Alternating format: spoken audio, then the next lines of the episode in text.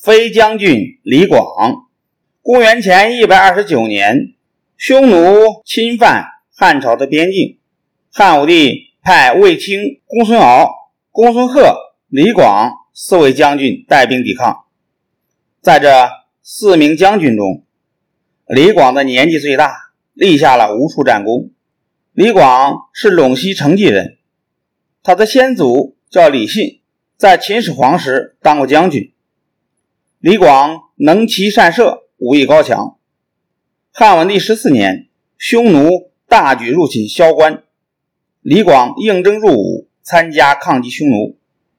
到了汉景帝时，李广担任陇西都尉，不久又调任骑郎将。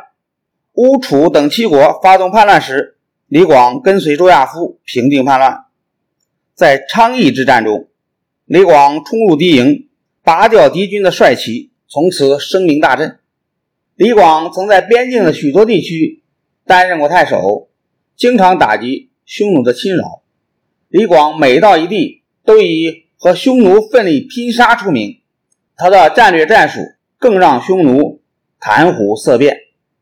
武帝即位后，朝廷的大臣都夸奖李广是员猛将，武帝便把李广从上郡太守的任上调往京师，担任未央宫的警卫。这一次，李广和卫青、公孙贺、公孙敖四路人马去抵抗匈奴，匈奴的君臣单于早已得到了消息，匈奴人最害怕的就是李广，君臣单于便把大部分兵力。集中于雁门，并设了埋伏，要活捉李广。匈奴人事先挖下陷阱，再和李广对阵，假装被打败了，引诱李广追赶他们。李广看到前面是平展的草地，没有想到是匈奴人挖好的陷阱，就等他中计呢。李广追着追着，呼啦一声，连人带马掉进了陷阱，被匈奴人活捉了。匈奴人捉住李广，生怕他跑了，就把李广装在用绳子接成的网兜里，用两匹马吊着。李广躺在网兜里一动不动，像死了一样。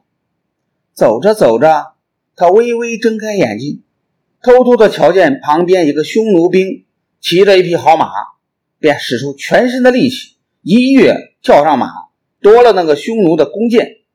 将那个匈奴兵打翻在地，拼命地往回奔跑。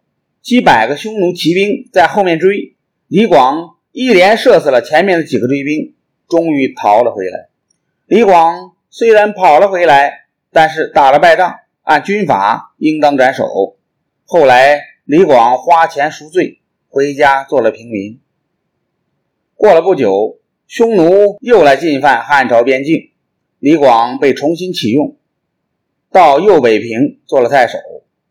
李广有多年的防守经验，他行动快，剑法精，呼来呼去，敌军总是摸不清他的打法，所以匈奴人称他为飞将军。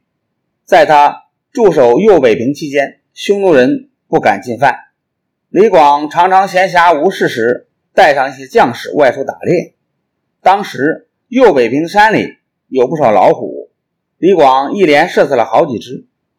有一次，李广外出打猎，突然瞧见迎面的乱草丛中蹲着一只斑斓猛虎，正准备向他扑过来。李广急忙连弓搭箭，用足全身力气，一箭射去。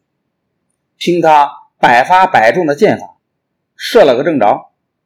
将士们赶快提着箭跑去捉老虎，可是跑近一看，都愣住了。原来呀，草丛里并没有老虎，只有一块奇形怪状的大石头。李广的那支箭竟然射进了石头。飞将军李广一箭射进石头的消息很快传开了，匈奴人听了更加害怕李广，急急忙忙的往西迁移，再也不敢来侵扰右北平一带的边境地区了。